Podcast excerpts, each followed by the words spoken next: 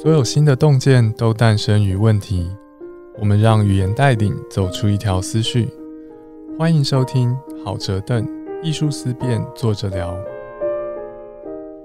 欢迎来到好折凳艺术思辨，坐着聊。本期节目由两厅院艺术零距离计划支持制播。我是朱家安。这集呢，我们讨论美感有客观标准吗？美感在生活上、工作上以及在娱乐上面，可能对一些人来说都非常重要。但是不同的人可能会有不同的美感判断，彼此之间可能也会有不同的看法。本集节目呢，邀请到全市数位行销公司的执行长陆子君，以及河床剧团的导演郭文泰，来跟我们分享广告人和艺术家在这方面的不同想法。Hello，子君。Hello，大家好，我是子君。嗨，Hello，文泰导演你好。Hello，大家好。嗯，这个美感题目啊，我觉得有点抽象哦，所以我想了一个比较具体的问题，来让两位可以先跟大家分享一下哦。我想到的是说，如果美感对于一些人来说是他们追求的方向，但是不同人对美感又有不同答案，那大家在生活上可能在什么东西漂亮，什么东西不漂亮，可能会出现争执嘛？那两位在自己的工作或是生活上，曾经跟别人因为美感或美感判断发生不一样的看法吗？碰到这种争执，可以如何面对？子君是做广告的，在这方面会常常跟客户吵架吗？会啊，这就是我们的日常啊。对啊，算是你们工作的一部分吗？对啊，对啊，对啊。因为客户常常就会说：“哎，我觉得红色好，或是啊，我觉得紫色好，或是啊，logo 再大一点啊。”我相信，如果听众有设计师，应该就心有戚戚焉，这样对吗？都客户都很想要什么字型大一点啊，然后留白标留那么多这种的。对啊，对啊，或者你给我个设计师啊之类的。哦，对对对，那发生这种事情会怎么办？嗯，因为你很难去说服客户说。为什么这样比较美？因为在这种情况下，其实美感对我来讲就是主观的，所以我的解决方式就是说：好，我们不要讨论你觉得的美或我觉得的美，而是消费者觉得的美是什么。哦，对设计师来说美，或者对业主来说美，对广告来说其实不是那么重要，因为其实是最后乐听众在看。对，所以你们可以说。本来讨论的是某某个作品是否美，但是基于你们工作的需求，最后其实可以有一个类标准答案，对吗？退到一个很实用的考量，广告就是要给人看的，广告受众觉得美就是美，是这个样子。对啊，譬如说我们好两个版本都都放到广告上面去，那用点击率来决胜负嘛。那我们也不是说点击率高就表示比较美，但至少它完成了我们原本。要达到的目标就是行销的效果。嗯，我觉得这样子做很现实，但是也很实用。哎，就是说一开始有可能两边看起来像是在讨论哪种东西比较美的一个美学或哲学题目，但最后你们发现那个其实不是哲学题目，而且是一个用经验科学的实验可以找到你们想要答案的实用型的题目。嗯嗯嗯。那解决这种争执？像那样子的实验之外，有其他的解决方案吗？嗯，我有时候会去找一些比较学院派的设计师，他们会有一些理论或方法论的内容，然后来作为我的观点的佐证。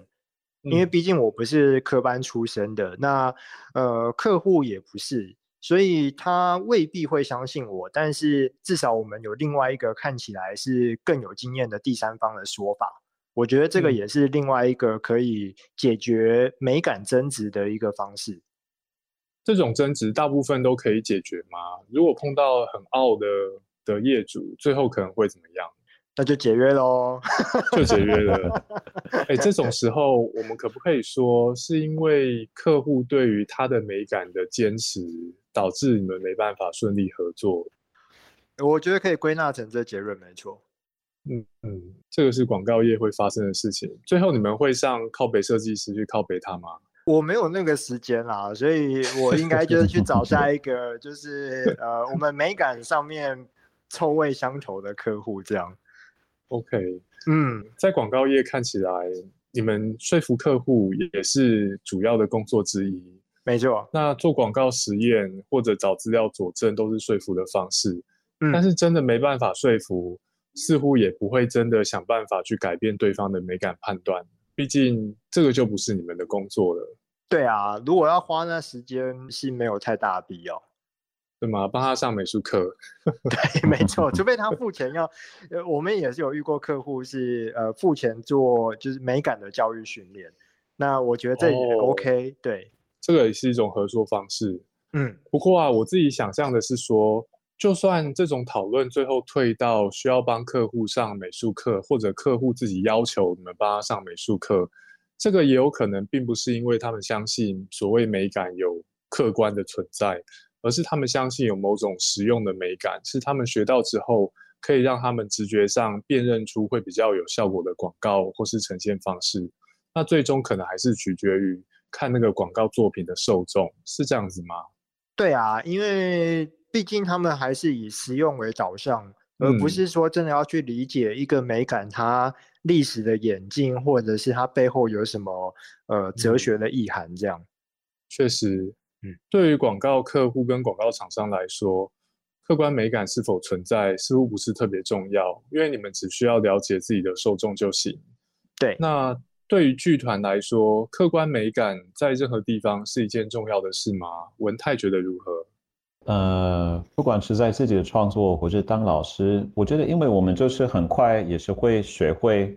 观众会喜欢什么，或者比方嗯说你在一个悲剧，一个人在面对死亡，你有一个小提醒的音乐，然后这样子就是在后面呢，嗯嗯，就是让观众的反应可能会更强烈，或者嗯大家流眼泪，所以这样子就是你会很快学会什么样的创作的模式。嗯会有什么样的效果？这样子，我觉得对一个艺术家，如果你是一直在重复其他人已经曾经做过的事情，我觉得那个没有意义。因为这嗯艺术本来就是应该有时要更实验性，所以那种取巧的方式，就是用已经知道会有效的方式，我觉得跟艺术就是刚好是相反的一个目的。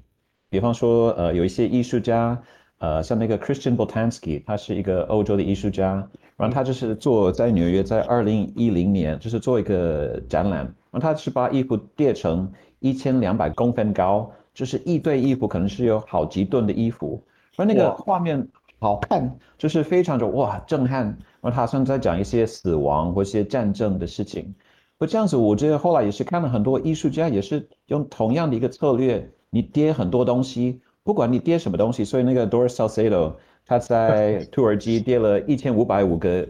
一千五百五十个一子，哦哇也是很震撼，一千五百个任何一个东西会很好看啊。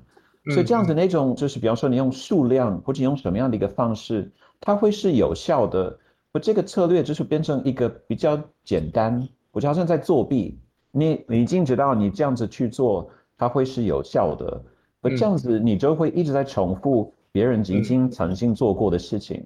所以这样子我在自己的创作或者跟学生在沟通，一直就是想要就是 focus，就是一直在说。我们不是要去重复已经做好的事情，而是看还有什么新的可能性。嗯，相较之下，广告人好像就比较不会排斥把已经确认有效的做法重复运用。像是子君刚刚跟我们分享说，当客户难以被说服的时候，他有时候会用一些有名的或是有学术地位的设计师造出来的原则去说服客户说，照这个做法在这个地方会是有效的。嗯，那另外一方面，文泰似乎听起来也不反对什么样的做法有效，只是说，当艺术家们发现一套做法有效的时候，他们会想要做的反而不是一直重复用这一套有效的做法，因为照文泰的说法，这样子感觉有点太过于轻松，是作弊。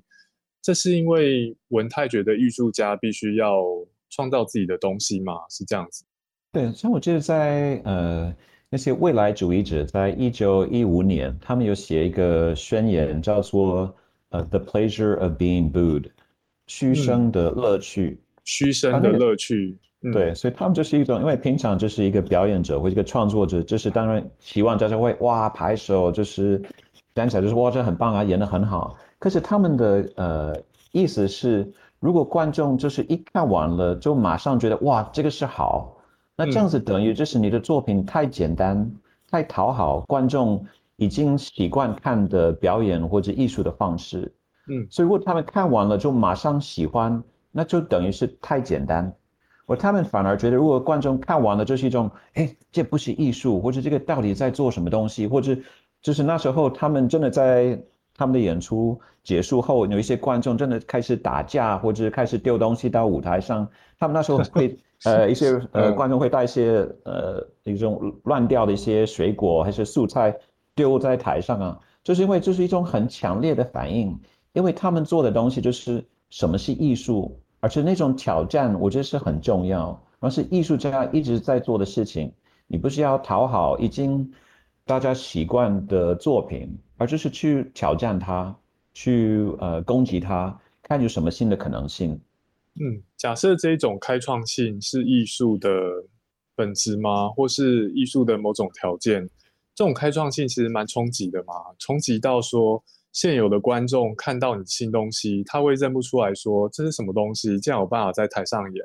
他会愤怒到拿烂掉的水果往台上丢。这表示新端出来的东西跟大家既有的习惯的艺术作品真的是很不一样诶。假设这种开创性的东西或是开创的方向是艺术的某种条件，那我们就以今天参与讨论的两位。我们会认为这个是艺术跟广告最大的不同吗？说做广告的人非常乐于利用已经确认有效的原则或是技法，因为目的呢是要引起听众或观众你想象当中的反应。但是赵文泰的说法，理想上的艺术家是不太愿意做这种事情，因为当你做这种事情，你的艺术作品并没有革新的感受，并不是在突破旧有的东西。子君这方面觉得如何？嗯，我蛮同意的，因为对我来讲，我其实是蛮在意一个行销能不能引起消费者的共鸣。对对，那要引起消费者的共鸣，最容易的方式就是说，你确定他们已经熟悉什么，能接受什么。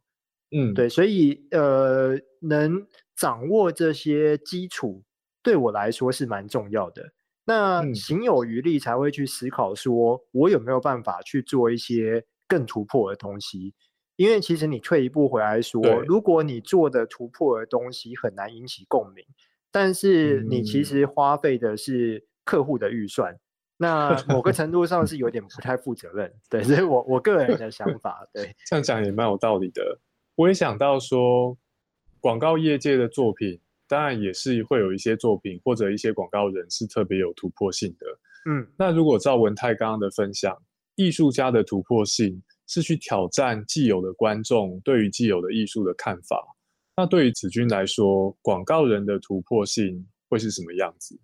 我觉得广告的突破性在于你要让消费者或者说受众，嗯，就是有那种他预期不到的感觉。嗯嗯嗯。嗯，其实蛮多我喜欢的广告都会带有这样的元素，对，而不是说，当然你那种暴力型的宣传，那当然是有效，可是那就是很流于就是无趣嘛，它它就只是有效而已，你你可以顺利的结案，对，那在某个程度上面，我我其实也是带有这样的理想性，就觉得，哎，我在稳定执行之余，能不能再做一点不一样的东西，这样。对，但当然呢，对我来讲是加分，而不是像导演或是其他的艺术家会认为说他的优先顺序是在最前面的，我一定要设法去做突破。对于广告人来说，开创性是加分，而不是达标的基本条件。对，不过我想象说，就算是一个开创性的广告，你可能预期观众看到广告的感觉是说：“我靠，这东西我以前没看过。”但是你不会预期观众看到广告的反应是靠这什么东西超级烂，对不对？观众还最后还是必须要有正面反应，是吗？嗯，我我觉得还是有，我不知道，嗯，就是这一集节目的听众的年纪有没有这样的印象？就是在我们小时候 有，因为我们童年嘛，小时候有那个斯迪麦口香糖，嗯，它的广告就非常的前卫性。你看完之后，你其实，在当下第一时间会不知道他要表达什么，但他成功的在于说，他让你留下印象了。嗯，对，留下印象也可以算，也可以算是一种期待当中的反应哦。毕竟这也是广告的功能之一。对对对。刚刚听两位的分享啊，我自己有一个感想是说，虽然说两边的两边做法有其相似性，但是艺术家这边似乎还是更倾向于要去挑战观众。业务广告人做出来的广告，起码要让观众觉得印象深刻。但是对于艺术家来说，做出来的艺术作品让现有的观众觉得讨厌，没办法理解，对他们来说反而可能是创新的某种迹象。这也让我想到说，嗯，我自己是一个电玩玩家。那在电玩领域这几年来，我发现一个现象是说，玩家是需要被训练的。有一些很创新的电玩玩法，它并不是一丢到市场上就会受欢迎，它需要丢一些试探性的东西。像这几年蛮红的魂系游戏，是一个很讲求玩家要理解敌人动态的动作游戏。它不只是考验玩家的反应。而且是考验玩家对于环境跟敌人的知识。这种游戏的最前身是二零零九年的《恶魔灵魂》。《恶魔灵魂》刚刚上市的初期，玩家其实没有非常喜欢，尤其是日本的玩家。那后来是有一些欧美的玩家觉得这游戏还不错，让游戏厂商觉得有回本，他们才继续研发这种魂系战斗游戏的游玩方式。那到了现在。魂系游戏已经变成动作游戏，大家都知道的一种玩法，跟二零零九年是完全不一样的。那在这里，我也感受到的是说，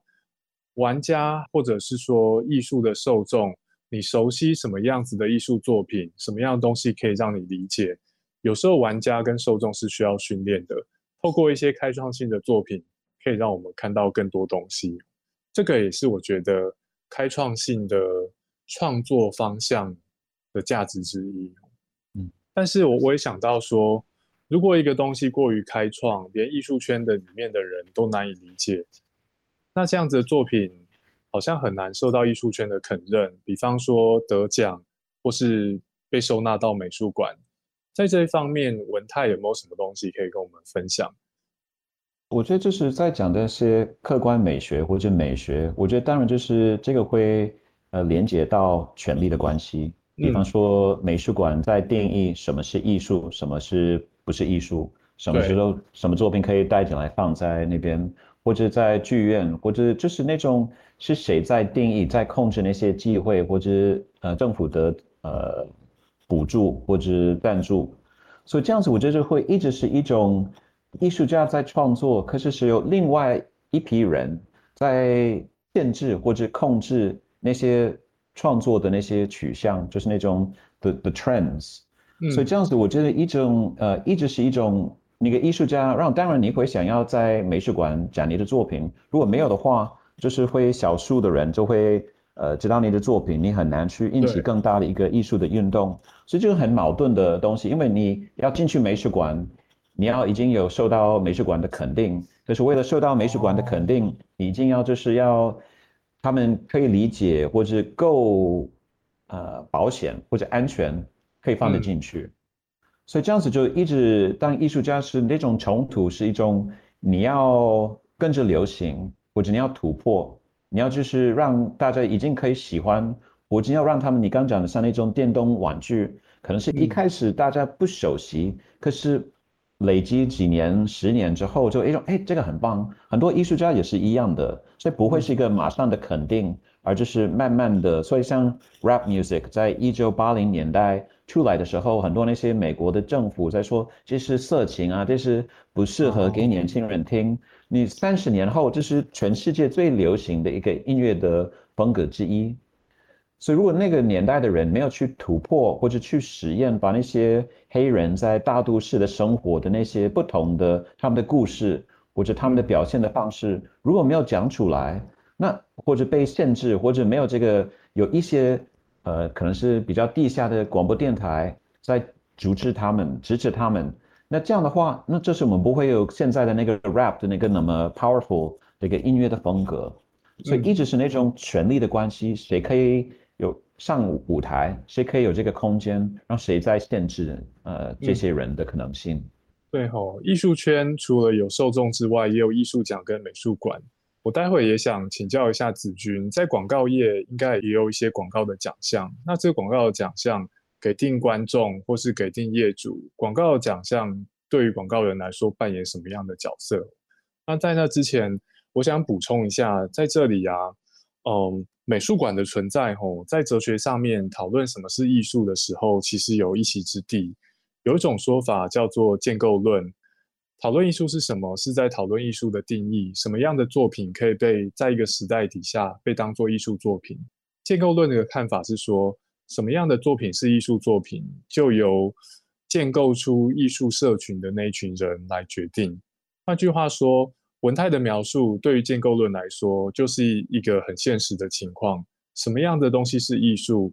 美术馆馆长觉得可以收为馆藏的那个就是艺术。或者拿到艺术大奖上面会得奖的那个就是艺术。艺术并不是说脱离时代或是脱离地方可以去定义的东西，而是必须要看在我们在哪一个时代背景，有怎样的一群人形成艺术社群，这一群人认定什么样的东西算是艺术作品。在建构论看来，文泰的那种革命性的说法。可能也是一个会是一个有趣的案例哦，是说在今年这个时代没有办法进入美术馆的那些过于革命性的艺术作品，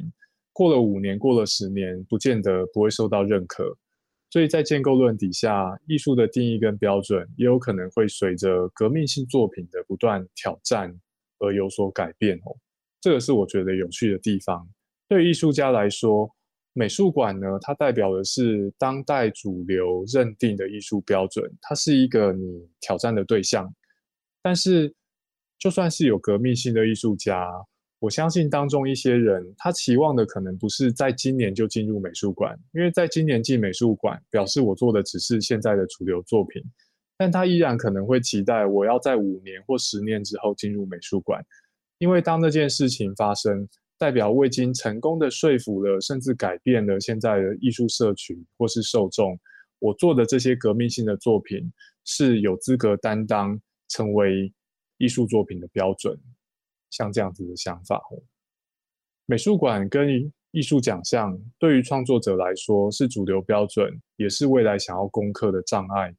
那对于广告人来说，我们应该有一些广告奖项是非常重要的。对不对？对于子君来说，这样子的广告奖项会扮演什么样的角色呢？我觉得这个问题还蛮适合我回答的，因为我是嗯，台湾有一有一个还蛮指标性的奖叫数位起点奖，对，它已经连续办好多年了。那我是已经今年是第三次被他们邀请担任其中的评审。嗯嗯，对。那我自己在看这些作品的时候，嗯，我会希望说入选的作品有一个很至少有一个很重要的价值。这个价值就是说，因为它是强调数位的一个行销奖，所以呢，这个价值必须要是说你能不能掌握当下现在最新的科技或是技术或是趋势。然后应用到你的行销里面，有没有好好利用新东西？对对对对对。那它也许呃表现的内容是旧的，可是它表现它是透过新的媒材，哎，我觉得这也是一种突破。对对，然后再加上说，因为现在的数位其实有很大一块是跟所谓的社群是绑在一起的，所以在这些行销里面，我觉得还有一个会让我。呃，比较看重的元素就是说，它的受众能不能参与在其中，嗯，而不是它是单向的去接收到，就是广告所传达出来的讯息，嗯，所以我认为，呃，对我自己来讲的话，在行销上面的的这种就是判断的标准，我会觉得就是有没有用新的趋势来呈现，那不管呈现的是旧的内容或是新的内容。然后另外一个就是说，它受众除了呃，就是共鸣当然是有一个，但能不能在其中互动，我觉得这也是蛮重要的。这个是很有趣的判准诶。我觉得拿艺术奖跟广告奖，我觉得广告奖也算是一种艺术奖啦，因为有艺术的那种理想性。刚刚文泰分享的其中一点是说，对于革命性的艺术家而言，他的目标会是突破现在的美术馆代表的艺术标准。那赵子君的分享，现在的广告奖似乎又比现行的广告受众来得更加理想，或是更加突破，可以去选出跟包容那些有革命性或是善用新美材的广告作品。我们现在先休息一下，待会再回来继续讨论客观的美感如果存在的话，会是什么样子呢？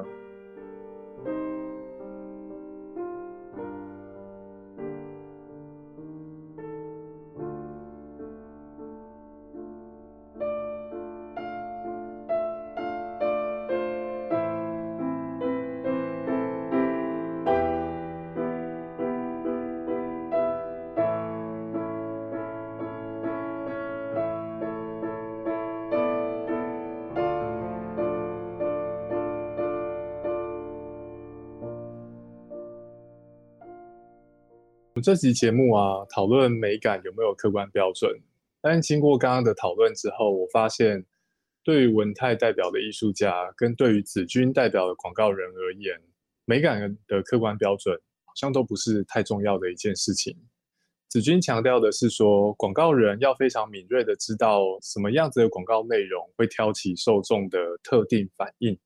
广告人要操纵受众反应，因为这是业主需要的。但是受众会有什么样的反应，当然不代表某种客观的美感标准，这又只是受众的反应。而文泰则强调说，身为一个注重开创或是革命性的艺术家，他需要去突破现行对于美感或是艺术内容的看法。那在这个时候，他突破的也只是一个主流的看法，而不是客观的美感标准。而且他追求的大概也不见得需要是客观的美感标准。他追求的是有一个现行的主流看法在那边，而他可以加上什么样新的东西，或者用新的创作方向对他进行挑战。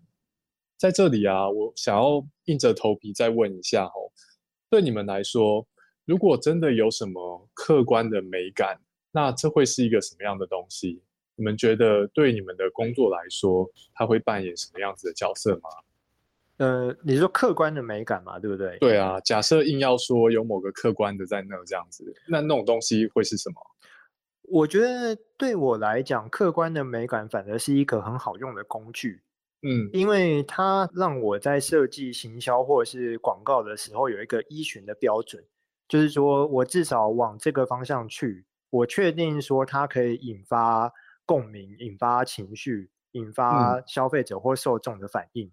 广告是要引发反应嘛？所以如果怎样会引发反应，有客观跟标准答案，那是超级好消息。对，那是超级好消息。对，那我会觉得这个确实是存在，因为呃，我们可能会知道有哪一些不同的族群，它会是我们所谓的 target audience，就是目标受众。那这一些人，他们关心什么，在意什么，喜欢什么，不喜欢什么，其实都有一些。经验或者是潜力可以参考，那这对我来讲，某个程度上，它就是客观的美感。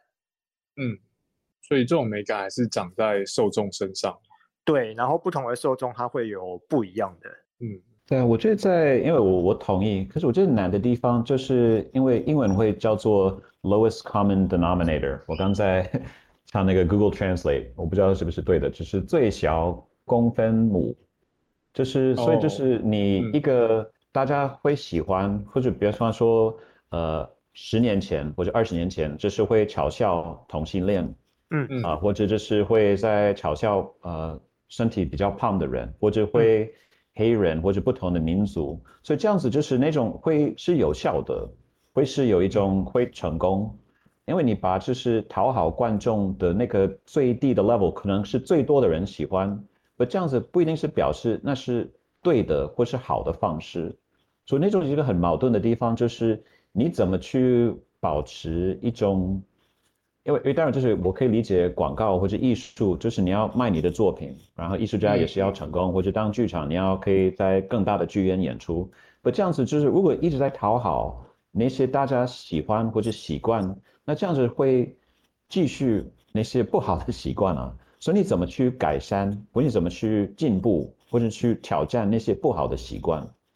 嗯嗯，如果我们追求的是有效的话，一定有一个很低的标准。对于很多人来说，怎样做法有效？但是如果我们想象一个理想的社会，这个有效的做法放到社会上面，可能让这个社会离理想的样貌变得更远。嗯，在这种情况，如果有这种隐忧的话，子君会怎么做？我觉得这题目蛮棒的，因为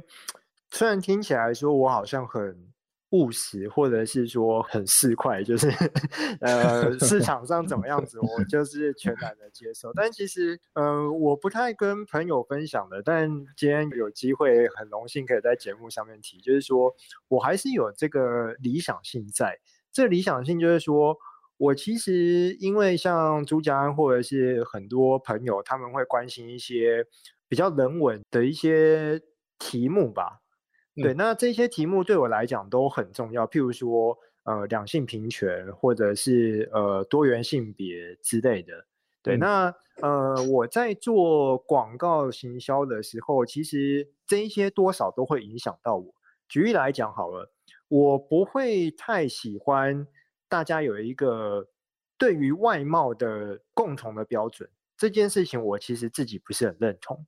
那这怎么反映到我的工作上面？就是说我今天绝对不接医美的广告，即便他们的案子再多，他们的预算再多，对，因为这对我来讲，它违反了我自己内心所认同的那个价值，或者是像减肥广告，我也我也不做。我觉得不管是艺术还是广告，放到公开场合，我们是在对社会释出讯息，而这个讯息也是会影响社会长什么样子。嗯，对啊，我觉得像外形是一个大家蛮好想象的价值嘛，那它也确实是蛮多讨论。但其实还有一些隐性的例子，举例来讲，像我们可能有一些客户是房地产，那房地产大概就是卖一个所谓家的感觉嘛。那但是我们现在其实，在讨论所谓家的组成的时候，是希望有更多的想象啊，譬如说你一个人跟一只猫、一只狗。能不能组成一个家，或者是你一对夫妻结婚了，但你们都不生小孩，算不算一个家？对，或者是你一个人照顾你的爸妈，然后三个人住在一起，算不算一个家？其实我觉得这一些东西，它会呃跟大家既有的印象不太一样。但是如果我有机会在做广告的时候，我不会去强化那个，就是一定要。一对夫妻加一个小孩才叫一个完整的家，我觉得那个反而会就是阻碍社会去讨论更多的可能。嗯，我觉得这边是两难，因为我可以想象，如果我要做一个作品，我希望大家把我作品里面的那一群人认知成一家人，那这个时候两个成年人跟两个小孩是最容易的，利用刻板印象，大家会认。那我如果要做刻板印象主流家庭之外的家庭，又要让我的受众认得出来那是家庭，我就要再额外下功夫。但是问题是，如果整个社会当中所有家庭的呈现样貌都是一男一女，再加上至少一个小孩，那我们可以想象，有很多家庭会在我们思考何谓家庭的时候被漏掉。那这些家庭的小孩也有可能会在学校受到歧视或是欺负。所以，当我们认定什么是家庭，并以此来做一些艺术或是广告创作的时候，我们其实是在跟社会分享我们对家庭的看法，其实已经是在做某种社会沟通的吼。嗯嗯，的确是，而且特别是当你的广告会有很多人看到了之后，我觉得这件事情就更要谨慎的去思考。哦，这个就是能力越大，责任越大。杜子君皮绷紧一点，皮绷紧一点。对啊，那文泰导演这边呢？如果我们要想说有哪种美感是客观的，这种美感对于像你这样子的剧场导演来说，会意味着什么？我觉得，呃，比方说当一个老师，嗯，因为在呃指导一些年轻的导演或者是演员，他们也是一直会想要，呃，我怎么做会最成功、最有效。所以当然，我觉得这是也是要去研究历史，或者你要看什么色彩理论，或者要看一些不同的呃什么颜色或者光线或者音乐会对观众有什么潜意识的影响。所以那种研究或者看过去的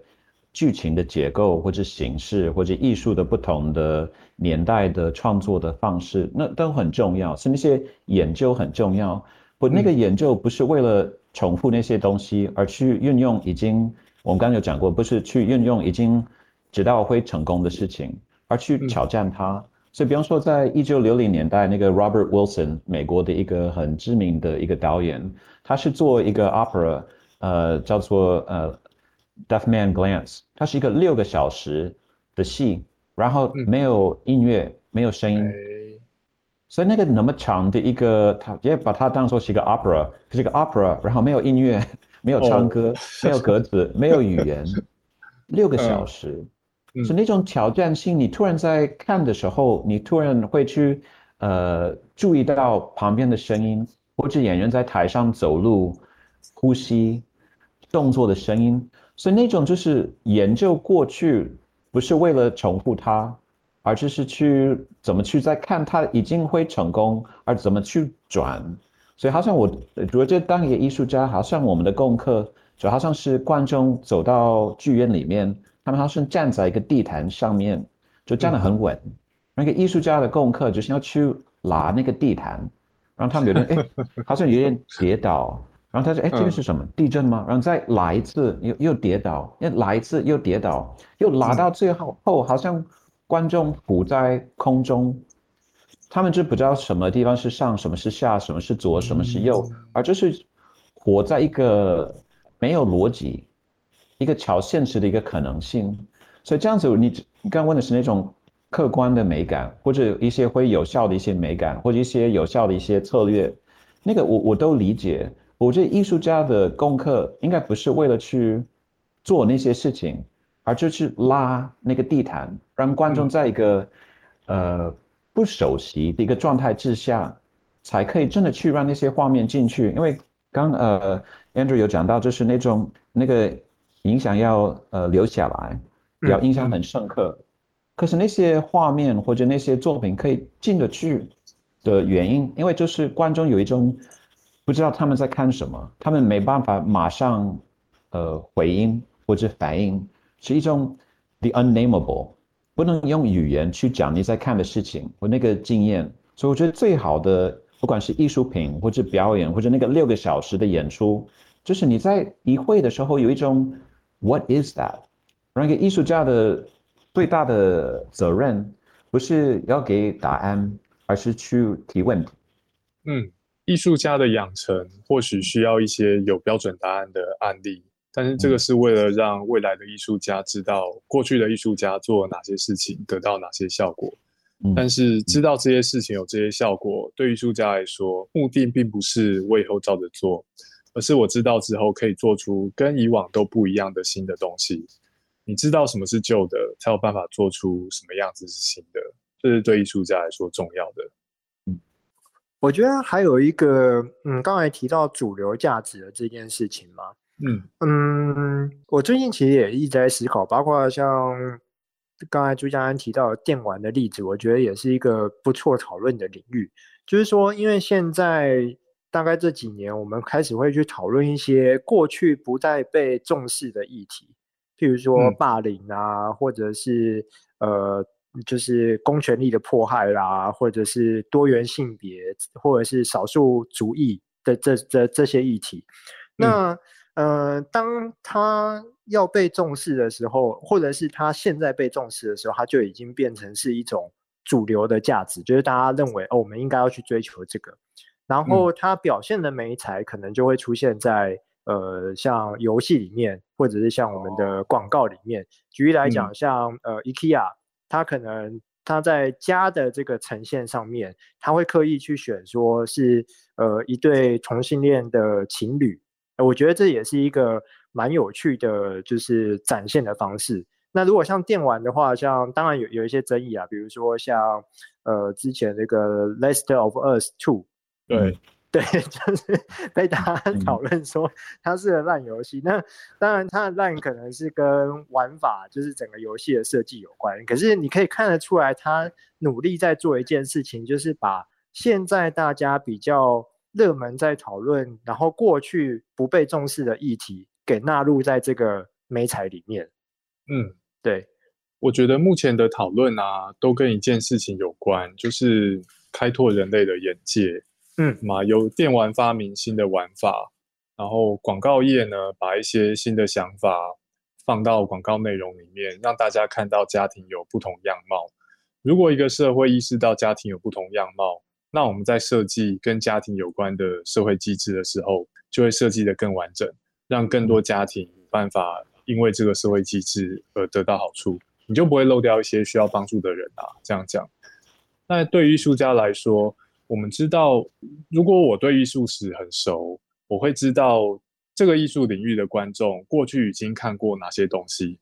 那我知道这些东西有什么效果，也是因为这样，我才有办法创造出他们没看过的东西，给他们新的体验。我觉得在这里，创新突然变成一件很重要的事。就像是子君刚刚说，近年来我们发明了霸凌这个概念，在这里我们并不是发明。霸凌这个现象，霸凌这个现象，bullying 这件事情早就有了，而是我们人类发明的 bullying 霸凌这个词，来提醒彼此说有霸凌这个现象存在。嗯，人类历史当中其实不断的在发明新的概念，这些新的概念让我们看社会的时候看到更多的细节。在一九六零年之前，我们是不知道什么叫做性骚扰 （sexual harassment）。然后，直到美国的一些一些官司诉讼案例，有律师把 sexual harassment 这个词给凑出来，让我们意识到社会上面有这一种糟糕的事。那过去十年，以我台湾人的理解，台湾社会也多出了很多新的概念，像是情绪勒索、转型正义，还有霸凌，像这样子的词汇，还有歧视跟伪歧视。我觉得概念的增加跟加入新的广告内容，来让人看到社会上面之前没注意到的面相，还有跟一个突破性的艺术家借由新的技法或是手法，来让观众对艺术有新的体验。这些事情都是非常类似的。一个个别的人类在社群当中，我们借由彼此的努力跟交流，来协助彼此，可以从社会当中看出更多有趣的事，看出更多我们需要看到的东西。觉得这个是创作者之所以伟大的地方之一。另外，我觉得你讲到这边，我觉得也是跟很多这些问题也是会连接到教育。就是你当一个学生，你看到就是老师给你，比方说文学，你看什么小说，你看哪些艺术家，你看了什么剧本。所以，比方说，呃，在台湾这个一半的戏剧系的大学生一定会去念莎士比亚。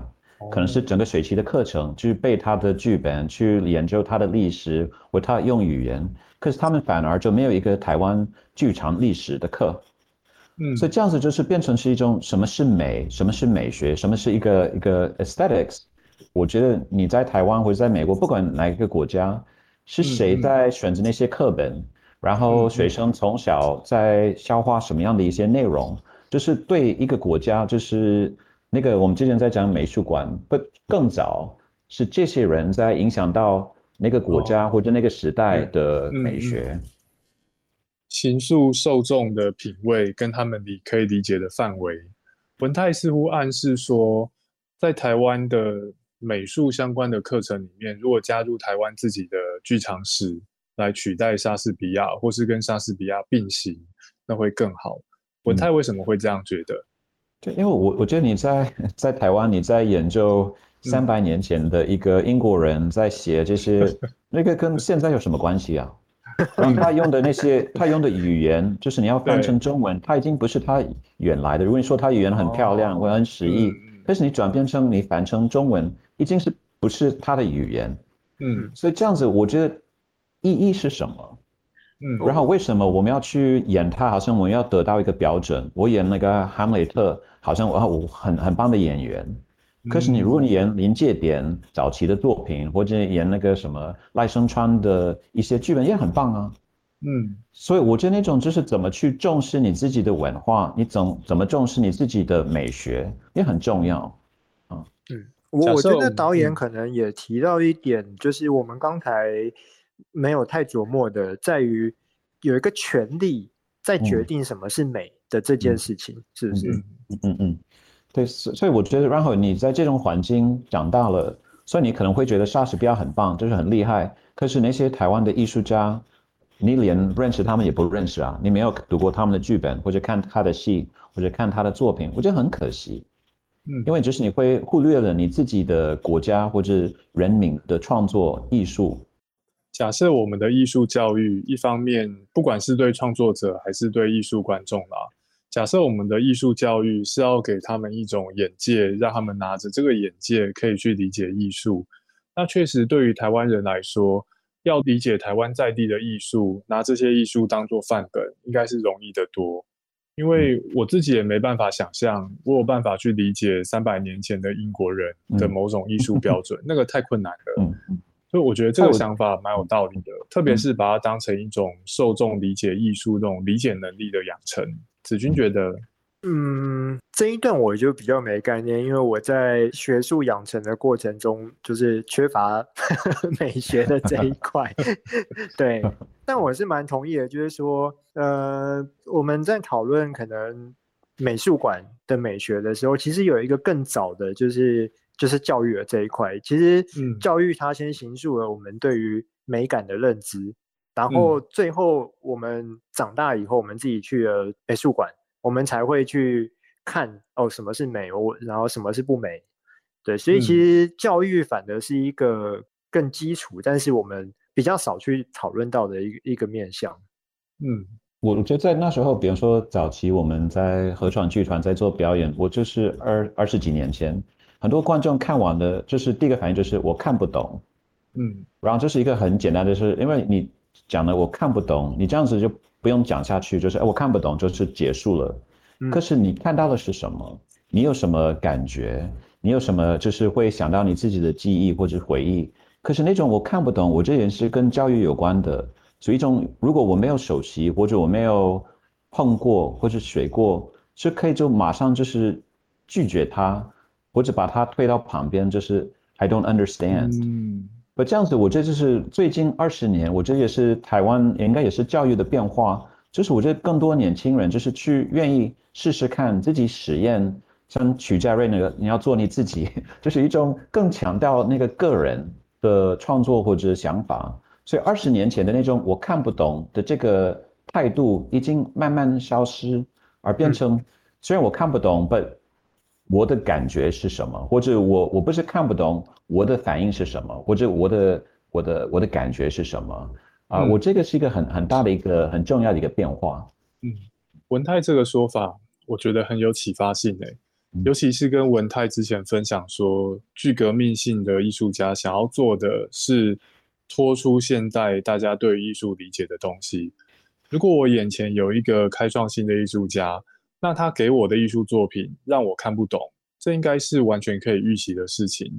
那这个时候，如果如果我的判断就是我看不懂，所以我走开，那可能是我开拓眼界的某种损失，因为我自己把我从这个开创性的艺术作品去看到世界不同面向的机会，我自己把它拿掉。如果艺术总是革命性的，那对于一个长期的艺术观众来说，你三天两头碰到你感觉自己没完全理解的艺术作品，这应该是完全正常的事情，而且是艺术正在正常运转的迹象。这个让我觉得很放心诶，因为我就是去逛美术馆会看不懂很多东西的人。那在文泰这样子讲之后，我好像感觉更可以理解为什么会有那么多艺术作品让我的第一印象是看不懂。以及为什么就算看不懂，这个也不是一件非常糟糕的事情。嗯，它反而可能暗示着，对于这个世界，我还有更多东西是我可以看的。只要大家付出更多，多想一点，多关注跟理解一点，眼界是可以继续打开的。我们这集讨论美感有客观标准哦，但其实到最后并不是在讨论美感或是客观标准，而是在讨论。给定一些主流的价值，或是主流的广告或艺术的做法，我们应该如何看待跟应对，才能让自己的生活跟社会变得更好？最后啊，我也想问问看子君跟文泰哦，在这个嗯理解跟对抗主流，或是给定社会，我们可以怎样过得更好？在这些问题底下，你们两个有没有什么事情是最想跟大家分享的？子君先来讲讲看。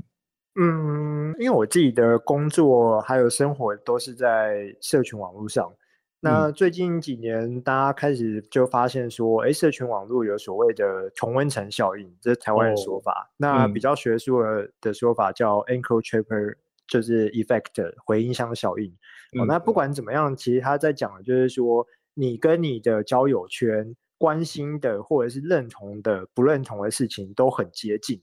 那呼应到今天我们讨论的内容，其实我觉得。导演的分享让我最大的启发，就是在美感之外，其实更重要的是我们怎么样子去拓展我们的眼界。嗯，那这其实就呼应到 echo chamber effect 的这件事情，就是我们试图要去突破同温层。那为什么我们要突破同温层？因为我们想要知道这个世界有没有其他更加的解法。那当然，美学美感这只是其中的一个。那呃，它。背后反映的可能是其他更深层的价值，像我们刚才讨论的，呃，可能是就是平权啊，然后多元性啊，尊重跟包容的这一些。对，所以如果我今天要跟，就是最后想跟大家分享的话，我是希望大家在呃社群上面可以尽可能的去去接收跟你不太一样的经验的这一些内容。对，一一开始可能会觉得不太舒服，但我觉得一定会超不舒服的啊！对，一定会超不舒服。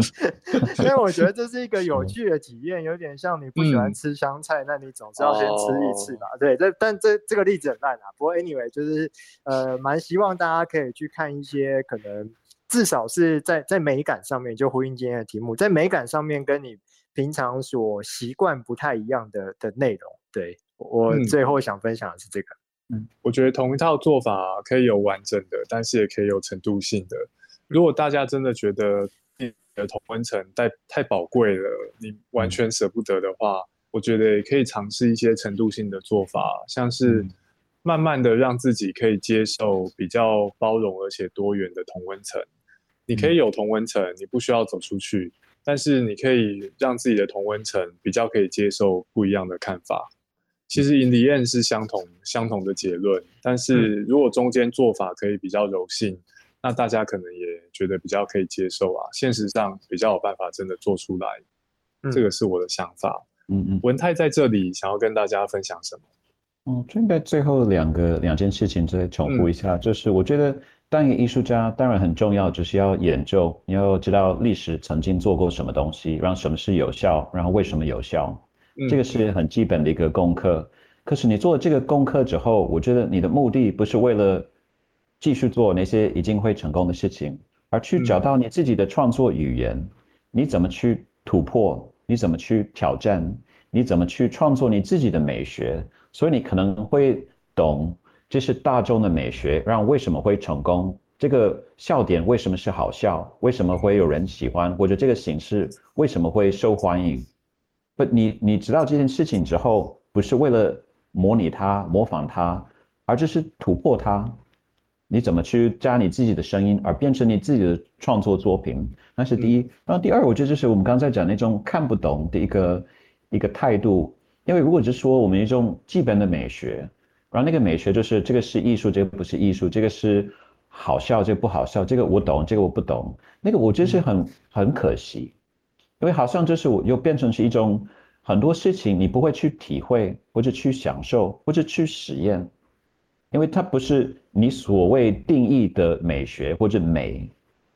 所以这样子变成好像我们在限制我们自己。所以我觉得如果你比方说我们去美术馆有一个作品，我觉得哎这个不舒服，我这个他在玩什么？我这不是一个我看不懂而往后退一步，而就是我看不懂而往前进一步，为什么？他在问什么问题？为什么这个形式我们没办法马上接受或者了解，或者让可能真是一个烂作品，所以 也搞不好也是一个很不好的作品。但他搞不好也是有另外一个事情在发生，嗯，而那个事情是什么？然后为什么会让你不舒服，或者为什么会挑战你？这个我觉得是很重要，所以不要往后推，而往前进一步。嗯。今天的分享啊，我觉得其实很励志诶，而且对我自己来说也很有启发。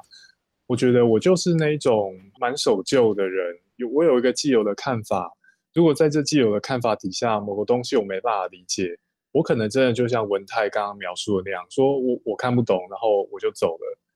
但是照着文泰跟子君今天的分享，我去意识到说，世界上面很多东西，它做成我看不懂的样子，其实是故意的。它并不是要我看不懂，而是希望借由这个看不懂来刺激我长出过去没有的眼界。那又像是子君最后跟我们分享说。同温层窝起来很舒服，但是你窝久之后可能会少看到很多重要的东西。嗯，从美感有没有客观标准，可以讨论到像这样子的结论哦。我自己觉得其实非常的值得。那也希望我们的听众可以慢慢品味文泰跟子君在今天跟我们的分享。有时候把心胸多开放一点，把耐心放多一点，多包容一点，你可有可能可以看到。不同的东西哦，对啊，我等下就来尝试一下魂系游戏好了，很棒，魂系游戏值得尝试，从血缘诅咒开始，一百分推荐。好，谢谢大家收听郝泽邓艺术思辨，作者聊。今天我们讨论美感有没有客观标准。这集节目由两厅院艺术零距离计划支持制播。谢谢子君，谢谢文泰，谢谢大家，谢谢谢谢谢谢大家，拜拜。